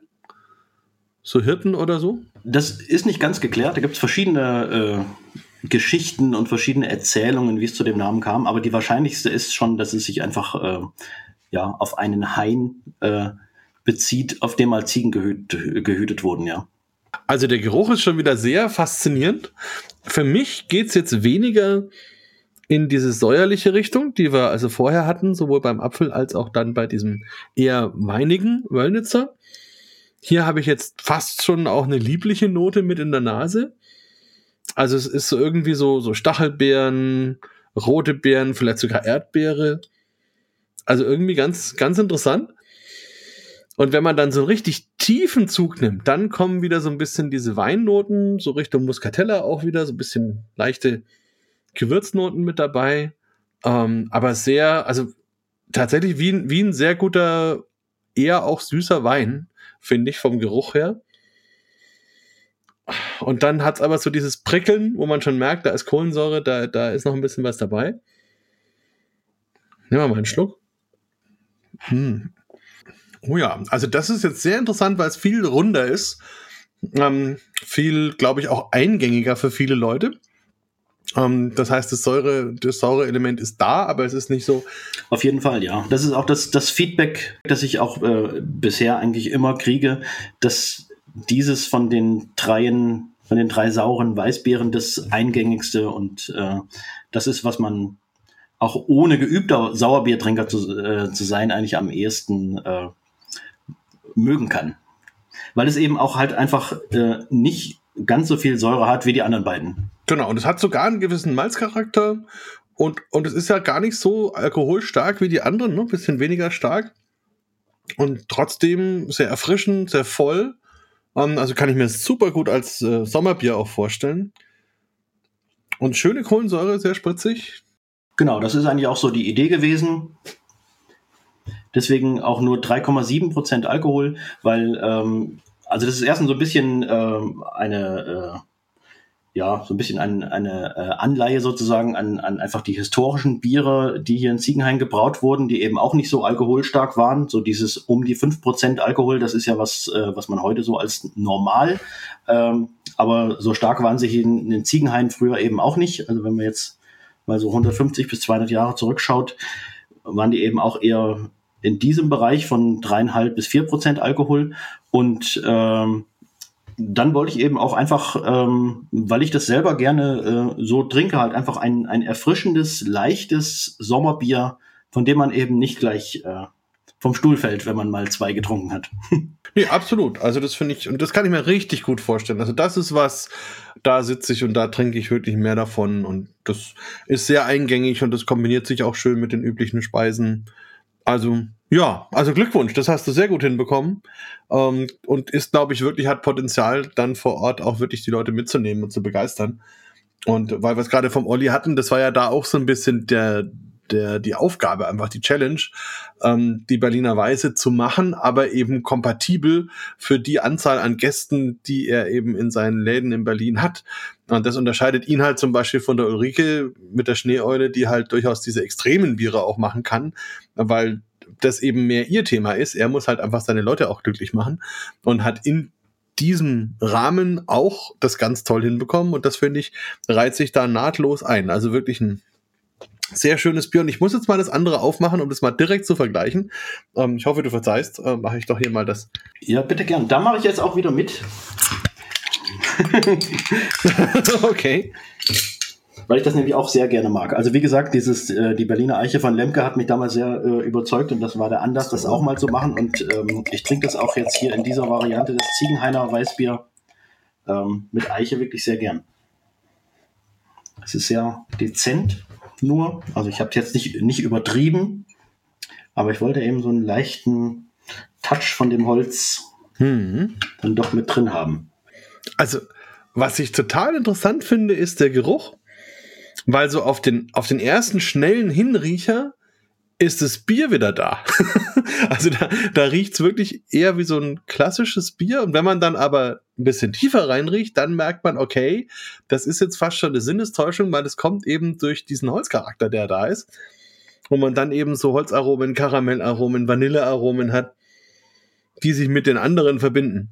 Ja, genau, weil äh, Holz schmeckt ja auch nicht nur nach Holz, ne? sondern es ist ja gerade bei diesem getoasteten Eichenholz, da ist ja ganz viel eigentlich, was das, äh, was das dem Bier geben kann. Das ist ja nicht nur Holzgeschmack sozusagen, sondern da kommt ja äh, eine ganze Palette von verschiedenen Aromen mit dazu. Also ganz interessant, der Geruch ist wirklich total anders, sehr vielfältig, sehr vielschichtig, sehr voll. Und also, ja, jetzt muss ich mal trinken. Also das ist jetzt wirklich ähm, ein Sondersud, den ich wirklich nur in, in, in, in einer Menge von, äh, in dem Fall hier nur ähm, 20 Litern gemacht habe. Da gibt es also nicht viele Flaschen von. Das war also nur noch mal ein Experiment neben den anderen. Ähm, ich habe einfach einen Teil dieses äh, Sudes, eines Sudes von dem Ziegenhainer abgezweigt und das noch ein bisschen gestopft, einfach um das mal zu testen. Ähm, aber das gefällt mir so gut, dass ich das auf jeden Fall auch noch mal machen werde. Grundsätzlich ist es jetzt, ist es jetzt erstmal ja ein, ein Dreiergespann, das jetzt, ähm, ja, wo, wo eigentlich verschiedene Ideen äh, dahinter stehen. Zum einen äh, bildet es natürlich so ein bisschen diese, ähm, diese Bierlandschaft rund um Jena ab, mit diesen, mit dem Bezug zu den einzelnen Ortschaften, Wöllnitz, Lichtenhain, Ziegenhain und dem, ähm, was man so ein bisschen, zumindest bei Wöllnitz und Lichtenhain, als äh, wirklich dann regionaltypisch oder lokaltypisch äh, da irgendwie so hatte. Bei dem Ziegenhainer gibt es da jetzt nicht so viel, äh, auf das man zurückgreifen kann an Beschreibungen oder gar Rezepten. Das heißt, das ist schon eher eine, eine neue Interpretation von mir. Dann steckt aber dann noch ein bisschen mehr dahinter, nämlich ähm, die, die, die Experimente bezüglich der Säuerung. Also ich habe bei allen drei Bieren ähm, auch verfahrenstechnisch äh, da ein bisschen experimentiert. Und so, es gibt ja mehrere Möglichkeiten, ein, ein Sauerbier herzustellen. Und ähm, die habe ich eben bei diesen drei Varianten eben auch alle ausprobiert. Wir haben bei dem Wöllnitzer Weißbier ja eine, eine Mischgärung, also das ist die, die, die traditionelle Art, die es auch äh, der, der Berliner Weißen äh, nahe kommt, so wie das jetzt äh, Schneeeule macht beispielsweise oder so. Also das ist ja wirklich die, Original-Mischkultur, äh, wie sie in Wöllnitz eben entstanden ist und dort verwendet wurde. Bei dem Lichtenhainer, das ich zusammen mit dem Freigeist Sebastian Sauer gemacht habe, ähm, ist es ein äh, Kettelsauer, also eine Kesselsäurung der, der Würze mit anschließender Vergärung mit einer, ähm, mit einer normalen obergärigen Hefe. Und äh, das Ziegenhainer Weißbier nutzt quasi nochmal eine dritte Variante ähm, mit einer Hefe, die von sich aus ohne Milchsäurebakterien schon ähm, Ethanol und Milchsäure produziert. Also so ähnlich wie die Philly-Sauerhefe, oder wie? Es ist die Philly-Sauerhefe. Ah, okay, dann, äh, okay, spannend. Sehr interessant. Haha. Und das war eben auch Teil dieses, äh, das war eben Teil dieses Experiments sozusagen und ähm, einfach da auch ähm, in dieser Richtung einfach ein bisschen was äh, noch auszuprobieren und dort äh, eine gewisse Variation reinzukriegen bei diesen verschiedenen Bieren. Deswegen sind sie auch, äh, obwohl es drei Sauerbiere aus der gleichen Brauerei sind, äh, denke ich doch ähm, recht stark unterschiedlich. Ne? Ja, also das, das ist wirklich sehr interessant, weil das eben dafür sorgt, dass allein von diesem Hefecharakter her da eben schon ein deutlicher Unterschied da ist, wo man eben bei dem Wöllnitzer tatsächlich die intensivste äh, Form hat, wo auch die Säure am stärksten rüberkommt und eben beim Lichtenhainer, das glaube ich auch ganz gut ist mit dem Kesselsauren, weil dann der Rauch einfach bisschen mehr Raum hat, sich zu entfalten. Und das hier ist dann ja tatsächlich ähm, mit der Philly Sauerhefe das eingängigste. Also man wirklich sagt, okay, da, da, da vielen Menschen würde vielleicht gar nicht unbedingt auffallen, dass das sauer ist. Also vielleicht auch auf den zweiten Schluck oder wenn man ihnen einfach das als Getränk gibt, glaube ich, könnten viele das einfach so vor sich hin trinken. Das ist echt total interessant. Habe ich so noch nie gemacht. Dankeschön. Sehr interessant. Hm. Gut, und es schmeckt also richtig gut. Also insofern möchte ich nur noch mal betonen, bitte macht das weiter und vor allem auch die Sache mit dem Holz. Das ist echt, ähm, gibt dem auch noch mal eine ganz, ganz schöne runde Wendung. Also das ist jetzt wirklich ganz komplett äh, und, und auch noch mal sehr lang von der Aromatik her. Das Holz kommt richtig schön rüber, verbindet sich gut mit den anderen Aromen. Mhm. Ja, also Wunderbar. Um jetzt nochmal auf die Ursprungsdiskussion vom Anfang zurückzukommen, äh, die nicht ganz vom Anfang, aber äh, die wir äh, in der Mitte hatten bezüglich dem Namen Lichtenhainer oder dem Bierstil. Ähm, man könnte es also nach deiner Definition auch als ein Lichtenhainer bezeichnen? Ja, also letzten Endes könntest du es sowieso. Also, weil äh, das ja kein geschützter Begriff in dieser Art und Weise ist. Also, das wird ja erst relevant, wenn du sagst, du reichst dieses Bier bei einem Wettbewerb ein. Dann müsstest du dir vorher durchlesen, was bei dem Wettbewerb als Lichtenhainer gilt und müsstest dann schauen, inwieweit entspricht das, was du da gemacht hast, diesen Regularien des Wettbewerbs. Aber solange du das einfach nur für dich machst, kannst du das nennen, wie du willst und kannst es auf jeden Fall Lichtenhainer nennen. Ich würde jetzt von der Historie her glaube ich, nicht sagen, dass der Rauch ein Ausschlusskriterium ist. Also, weil halt einfach historisch war der zwar da, aber er war auch historisch wieder weg. Also dementsprechend ähm, ist das einfach eine Frage, wann man diesen zeitlichen Vlog einrammt. ähm, und sagt, okay, zu diesem Zeitpunkt definiere ich jetzt dieses Bier und würde das dann eher sagen, es gibt halt diese Variationen, es gibt Lichtenhainer mit Rauch und es gibt Lichtenhainer ohne Rauch und mit der Hefe ist es ähnlich. Es gibt halt das Lichtenhainer mit eher einer Hefe-Mischkultur, wie sie wahrscheinlich eben früher auch war, wobei die Originalkultur ja wahrscheinlich niemand mehr hat. Und dann gibt's halt modernere Interpretationen, wo man eben auf sowas wie Kesselsauer oder andere Hefen zurückgreift, was aber trotzdem die Basis des Bieres ja weiterhin repräsentiert. Also insofern ist, also wahrscheinlich ist das Wöllnitzer in sich trotzdem dem Ursprung am nächsten. Wenn man das jetzt vielleicht noch mit Rauchmalz machen würde, dann könnte man da noch eins draufsetzen. Aber es ist halt die Frage, ob man das will. Also ich finde gerade diese Trilogie total interessant, weil man halt auch diese verschiedenen Spielformen hat und die schön vergleichen kann und auch äh, eben merkt, okay, je nachdem an welcher Stellschraube man eben dreht, verändern sich die Dinge. Und ähm, äh, vielleicht noch eine Frage zu dem Thema Rauch. Habt ihr beide Malze geräuchert oder nur das Weizen oder nur das Gerstenmalz?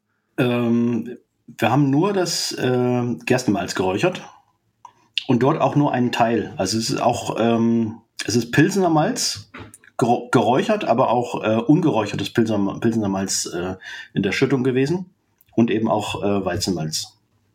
Und es war schon fertiges Malz, sozusagen. Ja, ja. Genau, okay. Weil das ist natürlich auch nochmal ein spannender Unterschied. Also da hatte ich es jetzt auch zum Beispiel in Polen ähm, sehr lange mit, den, mit denen, die eben die, das Kretzerbier, das Grodziske machen. Ähm, die am Anfang ja, also angefangen hat es tatsächlich interessanterweise mit Rauchmalz aus Bamberg von Weiermann. Und mittlerweile machen sie es aber mit einer Melzerei aus Tschechien zusammen und die machen es tatsächlich genauso wie hier Schlenkerler und Spezial in Bamberg, so dass sie das Malz an sich komplett im Rauch herstellen und dadurch natürlich eine andere Aromatik nochmal passiert. Das eigentliche Darren sozusagen des Malzes äh, im Rauch machen. Das im Rauch machen, so dass es praktisch die ganze Zeit in dieser rauchigen Umgebung ist. Und das sorgt für eine, für eine andere Intensität des Rauches und für eine andere Harmonie. Und es ist ja so, dass sie für Grodziski das Weizenmalz eben im Rauch herstellen und bei uns in der Regel sowohl Schlenkerler als auch Spezial nur Gerstenmalz im Rauch herstellen. Also auch das äh, ist nochmal interessant. Also wie gesagt, da könnte man wahrscheinlich ein Sensorik-Seminar darüber veranstalten. Aber das ist eben auch interessant. Also dass es eben mit den mit den Sorten nochmal, also mit den Gersten- oder Getreidesorten nochmal unterschiedlich ist. Dann hat man die Holzsorten, dann hat man den Prozess, wie eben mit dem Rauch aromatisiert wird. Und dann eben nochmal den Anteil an Rauchmalz.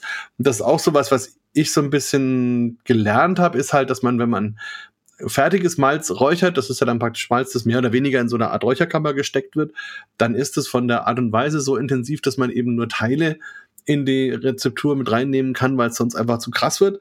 Und hingegen man klassisch hergestelltes Rauchmalz kann man zu 100% verwenden und es kommt immer noch ein trinkbares Bier dabei raus.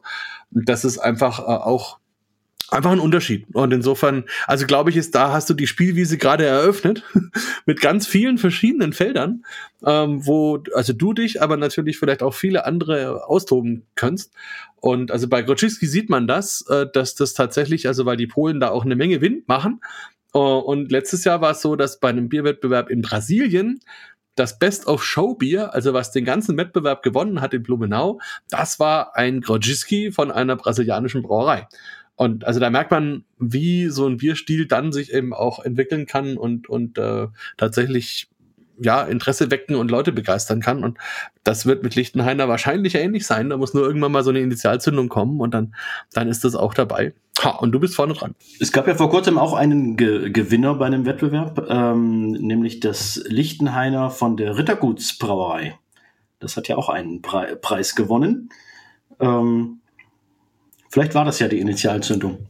Das könnte sein. Das war, glaube ich, bei uns bei den, äh, bei den äh, World Beer Awards, glaube ich müsste genau. das gewesen sein. Richtig, genau. Das war ja unsere Jury hier in Bamberg und ähm, das ist ja, also ich bin da in der Jury, beziehungsweise der, der Jurychef sozusagen und ähm, letztes Jahr war es so, dass wir so viel hinter den Kulissen zu tun hatten, dass ich gar nicht mitverkosten konnte.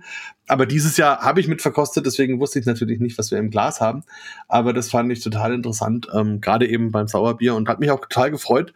Ähm, und es ist ja auch ein tolles Bier. Also muss man einfach sagen, schöne, schöne Geschichte und insofern. Es hat auch ein bisschen geholfen, natürlich dieses, äh, diese ganze Diskussion oder sag mal, dieses Bewusstsein ähm, über Lichtenhainer Bier äh, hier in der Gegend wieder ein bisschen äh, ja, mehr präsent zu machen. Also zusätzlich zu dem, was ich äh, dafür tue, hat das, was äh, der Tilo von der Ritterguts äh, Brauerei äh, macht natürlich auch äh, geholfen, weil er auch hier in Jena natürlich ein, eine gewisse Werbetrommel gerührt hat, weil er äh, sagt, das Lichtenhainer Bier, das ich braue, da kommt's ja eigentlich her.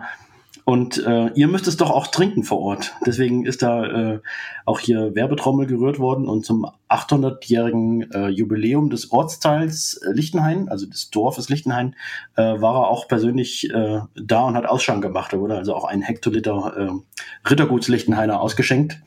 Und das hat natürlich auch dazu geführt, dass hier ähm, in der Gegend einfach viele Leute ähm, unabhängig von mir auch nochmal darauf aufmerksam gemacht wurden, ihr habt dort in Jena einen eigenen Bierstil und äh, leider wissen es viele gar nicht. Nee, und das ist auch gut so, weil damit kriegen die Leute eben wieder ein bisschen Stolz auf ihr regionales Bier. Und das ist cool. Und man muss auch sagen, für alle Biertalk-Hörer, die sich wundern, ähm, den Tilo Jänichen habe ich schon lange auf der Liste und wir haben auch schon x-mal vereinbart und schaffen es irgendwie immer nicht. Ähm, er war zwischendurch sogar zweimal in Bamberg, aber dann war ich nicht da. und irgendwann kriegen wir auch mal einen Biertalk hin. Aber so ist das eben manchmal. Bei ähm, mir war er schon. bei dir war er schon, genau. Bei mir, wir haben schon bei mir im Hof äh, auch meine Biere getrunken. Und was hat er gesagt? Da waren die Sauren noch nicht dabei. Also wir haben ah. die äh, meine meine bisherigen drei Standardbiere getrunken. Äh, da war ich damals noch ähm, sozusagen im Prozess und ähm, er war ganz gespannt, wie es wohl wird, wenn in Jena mal wieder jemand äh, saures Bier braut. Aber er hat äh, diese Biere, die wir heute verkostet haben, noch nicht getrunken, weil die noch nicht fertig waren. Ja, na dann wird es ja Zeit, dass er mal wieder vorbeischaut. Ja, aber es ist die perfekte Überleitung. Also wir sind jetzt zwar schon eine Weile am Quatschen, aber wenn du noch die Zeit hast, dann würde ich gerne noch kurz über deine drei Klassiker reden. Wenn das für dich gerne. okay ist. Sehr gerne. Ja. Und zwar, die stehen jetzt hier bei mir auf der anderen Seite und da finde ich ja alleine schon die Namensgebung und auch die Etikettengebung sehr, sehr interessant, weil wir nämlich hier überall Vögel drauf haben, sowohl im Bild als auch im Namen. Das heißt, es gibt ein Rotkehlchen, einen Dompfaff und ein Perlhuhn. Ähm, das ist an sich schon mal sehr interessant, zumal wir die letzte Brauerei, die mit Vögeln zu tun hatte, ja leider verloren haben, Flügge aus Mainz. Ähm, aber hier haben wir jetzt Gott sei Dank wieder Vogelbiere am Start und das sind auch von den Bierstilen ganz interessante Biere, weil wir eben ein Red Ale, ein Pale Ale und ein Pilz haben, also auch was Untergäriges. Und, ähm, und das ist das, wo du ursprünglich mal herkommst als Hausbrauer, kann man das so sagen? Als, als gewerblicher Hausbrauer, ja, das Wort ursprünglich ist etwas seltsam, weil ich mache das ja tatsächlich erst äh, seit zwei Jahren etwa, dass ich das Ganze ähm, im Nebenerwerb kommerziell betreibe. Ja, äh, aber ich meine jetzt so an, in, dein, in deiner persönlichen Brauerkarriere, dass du gesagt hast, du hast als, als ähm, Hobbybrauer mal angefangen und hast eben mit, mit Pale Ale, Red Ale und Pilz angefangen oder hast du das auch erst entwickelt, als du dann kommerziell wurdest? Also jetzt in der reinen Hobbybrauerkarriere ähm, habe ich eigentlich ähm, sehr, sehr, sehr viele verschiedene Bierstile gebraut. Also ich habe da wirklich ganz viel ausprobiert, sehr, sehr viel experimentiert und ähm, einfach durch ähm, Brauen von sehr vielen verschiedenen Bierstilen auch viel gelernt. Ähm, als ich dann den Schritt äh, gemacht habe, das Ganze ähm, zu einem kommerziellen, zu einer kommerziellen Brau Brauerei zu machen ähm, und das Ganze in, im Nebenerwerb zu betreiben, äh, musste ich mich dann eben einfach für ein bestimmtes Konzept entscheiden. Ein Konzept, was ja vielleicht auch manche äh, an dieser an einer ähnlichen Schwelle machen, sagen sie, ich, ich braue weiterhin bei jedem Sud ein anderes Bier. Ähm, das wollte ich aber nicht, weil ich schon irgendwie das Gefühl habe, dass äh, die Leute, wenn sie zu mir kommen und ein Bier trinken, das ihnen schmeckt, und dann kommen die vielleicht acht Wochen später wieder, ähm, dann wollen die das gerne wieder haben, weil es ihnen geschmeckt hat. Und wenn ich dann sage, ja, das ist schon lange ausgetrunken, jetzt habe ich schon wieder drei neue Biere ausprobiert, das ist nicht, äh, glaube ich, nicht das Konzept, mit dem man dann irgendwie ähm, Fuß fassen kann. Und deswegen habe ich mich dann einfach ähm, entscheiden müssen, welch, mit welchen Bieren gehe ich jetzt sozusagen auf meinen kleinen äh, lokalen Markt und ähm, habe dann aus, aus vielen Bieren, die ich vorher schon gebraut habe und Rezepte, die ich äh, ausprobiert habe, einfach dann drei ausgewählt, mit denen ich eine gewisse Bandbreite abdecken wollte. Und ähm, der Dompfaff, das ist mein Pilz, ähm, der musste einfach ins Programm, weil ich was haben wollte, was äh, ja den, sagen wir mal, den, den klassischen Pilztrinker äh, nicht verschreckt und irgendwie in einer gewisser Weise abholt. Deswegen musste einfach ein, ein Pilz als äh, das ganz normale Bier, wie es viele äh, bezeichnen, wenn sie zu mir kommen und sagen, was hast du denn alles? Dann sagen, ja, vier, äh, sechs oder sieben verschiedene Sorten und dann sagen die, ach, das ist mir zu viel, ich will ein ganz normales Bier. Dann kann ich sagen, jawohl, habe ich, ich habe einen Pilz und äh, bitte sehr. Und äh, dieses Rotkehlchen als Red Ale, das ist einfach eins von den Bieren gewesen, die mir persönlich ähm, bei diesen ganzen Bieren, die ich vorher so gebraut habe, ähm, einfach gut gefallen hat, was ich selber eine Zeit lang sehr gerne häufig getrunken habe. Und das Pale Ale äh, ist einfach nochmal ähm, als drittes Bier im Standardportfolio ähm, was, was halt so diese, äh, was die Hopfen-Nerds ein bisschen abholt. Und äh, einfach als, ja, schön knackig, bit bitteres. Und wie kommt es zu den Vogelnamen? Das werde ich sehr hof, äh, oft gefragt und ähm, Jetzt hätte ich mich natürlich auf, dieses, auf diesen Podcast gut vorbereiten können, indem ich mir irgendeine spannende Geschichte zu diesen Vogelnamen ausdenken. Äh, mhm. Also so, so eine richtige, äh, so eine richtige Story habe ich dazu leider gar nicht. Tut mir leid. Ich, ich weiß tatsächlich regelmäßig nicht, was ich darauf antworten soll. Ich fand es einfach eine gute Idee. Findest du, es ist eine gute Idee? Also grundsätzlich finde ich es eine gute Idee. Allerdings muss ich sagen, wenn, wenn mich jetzt jemand also wenn mich jetzt jemand, keine Ahnung, morgen früh um 4 Uhr weckt und sagt, äh, sag mir drei Namen für ein Bier, das würde ein bisschen dauern, bis ich auf Dompfaff komme, zumal ich vorher den wahrscheinlich gar nicht als Vogel so wirklich in meinem aktiven Wortschatz gehabt hätte. also insofern ähm, wäre es mir wahrscheinlich nicht auf den ersten Gedanken eingefallen. Aber ich muss sagen, ähm, so wie es jetzt da ist, wirkt es sehr gut und wirkt auch stimmig. Ähm, und, und es macht zumindest neugierig es gibt natürlich schon so ein bisschen was, äh, was dahinter steckt. Also zum, zum einen habe ich äh, noch zu reinen Hobbybrauerzeiten angefangen, äh, meinen Bieren ähm, tatsächlich Namen verschiedener Tiere zu geben. Also es gab mal ein, ähm, eine alte Ziege. Ähm, das ist so ein bisschen der Vorgänger eigentlich von dem Rotkehlchen gewesen. Ähm, einfach mit dem Bezug zur Ziegenhain. Und äh, dann hatte ich mal ein, ähm, ein Stout das habe ich dann das schwarze Schaf genannt. Und äh, dann sind mir aber irgendwann so ein bisschen relativ zügig dann die, äh, die, die Tiernamen ausgegangen. Und ähm, dann habe ich gedacht, wenn ich jetzt anfange, meine Biere mit irgendeinem Konzept mit Namen zu versehen, dann möchte ich was, was auch noch ein bisschen mehr hergibt. Ähm, und deswegen dachte ich, Vögel sind eigentlich eine gute Idee. Also ich bin generell sehr äh, naturverbunden. Ähm, wir haben ja auch hier, wenn ich jetzt hier zum Fenster rausschaue, jetzt genau jetzt, dann blicke ich direkt äh, in den Wald rund um Ziegenhain. Wir haben hier äh, sehr viel Natur und ähm, ich halte mich da auch sehr gerne auf, bin sehr äh, naturverbunden, auch ursprünglich ein Dorfkind und nicht äh, in der Stadt groß geworden.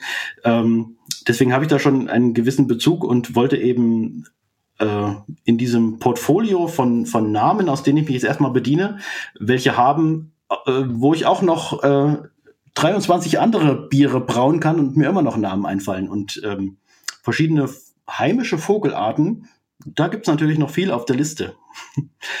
ähm, und das, das Rotkehlchen hat dann seinen Namen einfach äh, aufgrund der Farbe bekommen. Das hat ja eine rötliche Farbe, also es ist ein, ein äh, Red Ale. Manchmal äh, nenne ich es auch einfach Rotbier, aber da ist so ein bisschen der Bezug zum, zum Nürnberger Rotbier da und das äh, meins ist aber ja ein obergäriges Bier, deswegen nenne ich das eigentlich nicht so gerne Rotbier, aber Red Ale trifft es eigentlich ganz gut. Und ähm, bei dem äh, Perlhuhn ist einfach die Namensverwandtschaft zu Pale Ale da. Das ist eigentlich der Grund gewesen, warum mir das damals in den Sinn kam. Vielleicht mal kurz äh, Podcast-fernes Thema, aber mir persönlich nicht fern, wie jemand, der das interessiert. Es gibt ein tolles Spiel, das nennt sich Flügelschlag. ähm, und da geht es darum, dass man verschiedene Vögel in verschiedenen Welten ansiedelt, von, vom Ei ausbrüten bis zu den Vögeln an und für sich.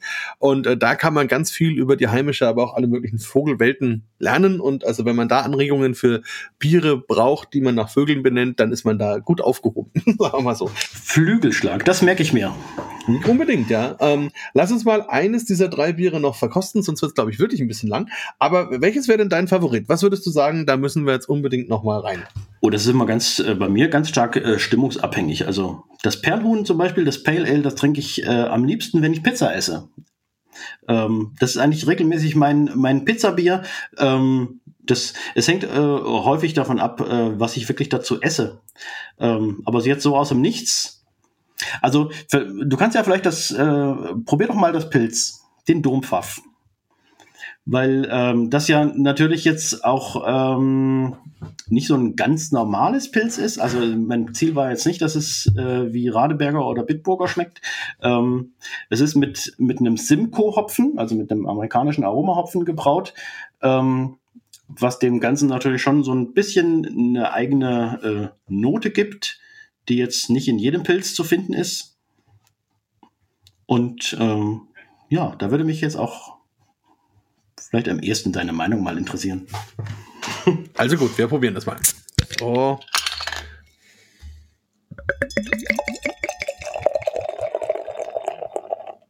So. Also im Glas auf jeden Fall schon mal richtig schön leuchtend. Also strahlt mich so sonnig an, würde ich sagen. Aber es ist trüb, also in dem Sinne unfiltriert, logisch wahrscheinlich, einfach für das, was du an Anlage zur Verfügung hast. Ja, alle, alle Beere sind unfiltriert. Aber Farbe wirklich ganz, ganz. Ja, oh, und in der Nase tatsächlich, also eine sehr schöne, fruchtige Hopfennote. Wobei die Verwandtschaft zu dem Pilz eindeutig erkennbar ist. Also der Bierstil ist eindeutig getroffen, das ist ja schon mal auch wichtig. Also man hat auch ein bisschen noch so malzige, getreidige, brotige Komponenten mit dabei. Aber drüber liegt dann tatsächlich der Simcoe-Hopfen und hier dann so ein bisschen die Grapefruit Richtung, ja, Pfirsich, vielleicht so gelbe Früchte auch mit dabei. Kleines bisschen auch rote Beeren, also sehr vielschichtig, wie Simcoe auch sein kann. Das probieren wir mal. Also es ist nicht gestopft. Es gibt ja auch äh, sagen wir mal, recht moderne Interpretationen von, von Pilsner, die also wirklich auch ähm, mit einem Hopfen dann nochmal äh, stopfen. Äh, das ist hier nicht der Fall. Das ist nicht gestopft, aber durch den, durch den Simcoe kommt da schon gewisser äh, fruchtiger Aromahopfen-Touch rein, den man vielleicht von anderen Pilz so nicht kennt. Auf jeden Fall. Und ich finde, also es geht in so eine, also vom Geschmack her dann im Mund, finde ich, geht's in so eine Orangenrichtung. Orange, vielleicht sogar Blutorange, irgendwie so. Hat auch eine gewisse Süße.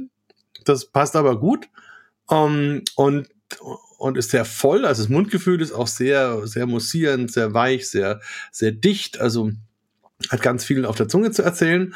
Und hinten raus, die bittere ist tatsächlich auch so, dass sie erst nach und nach kommt, aber dann auch sehr, sehr lange bleibt. Eine sehr noble bittere auch. Und ähm, ja, also ich finde, der Simcoe macht sich tatsächlich richtig gut äh, und, und bringt auch seine typischen Aromen trotz Nichtstopfens durchaus mit. Um, ähm, und es ist sehr, sehr schön. 32 IBU übrigens. 32? Ja, rechnerisch. Hm. Nein, also ich finde diese Mischung aus, aus Fruchtigkeit, aus einer gewissen Süße und trotzdem traditionellen Pilzcharakter sehr, sehr schön. Ähm, Glaube ich auch, dass das bei den Leuten sehr gut ankommt.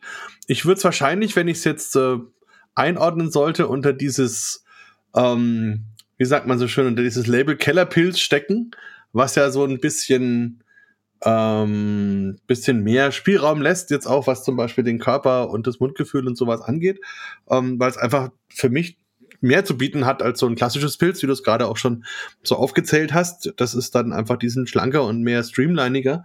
Ähm, hier ist durchaus einfach auch mehr los. Aber von der Bittere auf jeden Fall her ein ganz tolles, schönes Bier und ich glaube, das ist auch für Leute, die jetzt die klassischen Marken gewöhnt sind, ähm, doch als nochmal intensiveres Pilzbier erkennbar, oder? Wie, wie kommen, gehen die Leute so damit um? Was sagen die dir? Ja, das ist auf jeden Fall das Bier, ähm, sagen wir mal, das am ehesten Leute erreicht, die sich sonst eigentlich mit anderen Bierstilen außer Pilz nicht beschäftigen oder nicht beschäftigen wollen, die aber sagen, oh schön, dass es hier äh, wieder eine kleine Brauerei in Ziegenhain gibt, da kaufe ich doch mal ein Bier, aber dann macht er ja solche Sachen wie Sauerbier oder irgendwas mit ganz viel Aromahopfen, das interessiert mich nicht so. Aber also diese Leute, die erreicht man dann mit dem Bier trotzdem und die finden das dann äh, auch toll. Also das ist auf jeden Fall äh, das Bier, das bei mir am, ähm, also den, den besten Absatz hat. Na, zu Recht. Also das auf jeden Fall. für alle, die nicht so experimentierfreudig sind, ähm, ist es halt, sagen wir mal, was Besonderes, weil es nicht so schmeckt wie jedes andere Pilz, das man kennt, aber ähm, trotzdem am, äh, am, soll ich sagen, ja, am ehesten äh, noch Leute erreicht, die, die sich gar nicht so sehr mit verschiedenen Bierstilen beschäftigen wollen. Ja, und das ist ja auch wichtig, dass die Leute sowas ja auch haben. Also vielleicht das nochmal, wie ist es denn, wenn ich jetzt deine Biere verkosten möchte? Hast du so eine Art Raum, Schrägstrich, Kneipe oder wie, wie läuft das, wenn jetzt jemand sagt, der würde gerne mal bei dir vorbeischauen, würde gerne diese Biere probieren? Was muss man da machen? Es gibt natürlich diese Veranstaltungen, äh, von denen ich vorhin schon mal gesprochen habe, diese, diese Bierseminare mit Verkostung, bei denen man ähm, die Biere dann natürlich verkosten kann, aber das sind dann immer Abendveranstaltungen, die gehen so drei bis dreieinhalb Stunden und da gibt's ja auch ähm, verschiedenste Bierstile und auch Biere, die nicht von mir sind und bisschen was zu essen dazu und so weiter. Aber ähm, Leute, die einfach jetzt nur mal das äh, irgendwie das Spektrum durchprobieren wollen, äh, kaufen in der Regel dann einfach nur eine Flasche von jeder Sorte. Also ich habe keine Mindestabnahmemenge äh, und ähm, es kommt auch nicht selten vor, dass äh, Leute zu mir kommen und sagen, ich hätte gerne eine Flasche Bier und dann verlassen die den, den Hof wieder äh, und dann probieren die das. Also, aber einen Ausschank habe ich aktuell äh, noch nicht. Mache ich vielleicht äh, mal irgendwann, aber im Moment ist das äh, noch nicht der Fall. Ich kann mir allerdings gut vorstellen, dass viele von diesen Menschen dann wiederkommen, oder? Wenn sie dann probiert haben und, und Geschmack gefunden, Gefallen gefunden haben, dann werden sie zu Wiederholungstätern, könnte ich mir vorstellen. Genau. Es hat sich also tatsächlich jetzt so ein, äh, ein, ein kleiner, feiner äh, Stammkundenkreis entwickelt in den letzten zwei Jahren. Wie gesagt, seit, seit zwei Jahren mache ich das ja erst äh, wirklich kommerziell. Und ähm, die meisten Leute sind äh, Wiederholungstäter. Und es wächst kontinuierlich. Also ich bin auch äh, aktuell dabei, äh, das Ganze zu vergrößern. Wir haben ja noch gar nicht so über die Größe der Brauerei gesprochen. Also im Moment hat das wirklich noch eher ähm, Hobbybrauerei-Charakter. Also ich habe im Moment äh, äh, ein, ein Sudhaus, mit dem ich äh, anderthalb Hektoliter, also ich mache mit ein bisschen äh, rausquetschen, wo es geht, äh, produziere ich mit einem Sud aktuell nur ungefähr 170 Liter. Ähm, bin aber dabei, jetzt äh, zu erweitern, auch räumlich und auch von der Brauanlage her und äh, vergrößere mich jetzt auf äh, 5 Hektoliter. Aber das ist so der Bereich, in dem sich das abspielt. Das ist also alles noch sehr klein. Ja, na, ich würde einfach vorschlagen, wir machen da eine Fortsetzung irgendwann nächstes Jahr, wenn dann die neue Brauanlage steht und wenn du noch weitere Experimente vielleicht gestartet hast mit den Lichtenhainern und so weiter. Und dann können wir auch die beiden ausstehenden Biere noch verkosten. Also dann natürlich frische Flaschen. Ich werde die zwischendurch natürlich genießen. Ähm, und ja, vielleicht haben wir dann auch die ersten. Sehr gerne, sehr gerne dann frische. genau. Und da haben wir bestimmt auch von den Hörern dann schon wieder Rückmeldungen. Also ähm, an dieser Stelle wirklich nochmal vielen Dank für diese tollen Geschichten, für den Einblick überhaupt für das, was du tust und dass du es tust. Ähm, und auch Gratulation zu diesen wunderbaren Bieren und für euch als liebe Hörer einfach als Tipp, ähm, nutzt die Gelegenheit, bucht ein Seminar beim Sebastian, schaut einfach mal vorbei, kontaktiert ihn auf den verschiedenen sozialen Medien und ähm, schaut einfach in, in diese wirklich einzigartige Bierkultur, die man eben sonst so überhaupt gar nicht mehr in Deutschland hat. Ähm, das finde ich ganz wichtig und äh, nochmal, wie gesagt, danke, dass du das machst und ähm, bis zum nächsten Mal, lieber Sebastian, und dir heute noch einen wunderschönen weiteren Tag. Ja, vielen Dank für das Gespräch und dass ich äh, so ein bisschen was von mir erzählen durfte. Hat mich sehr gefreut. Bier Talk, der Podcast rund ums Bier. Alle Folgen unter www.biertalk.de.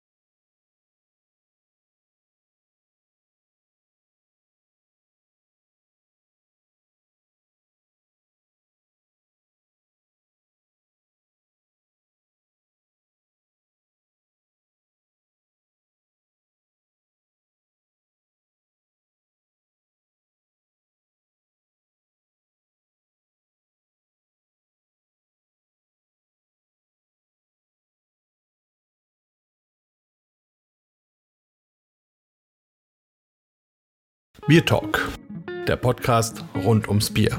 Alle Folgen unter www.biertalk.de.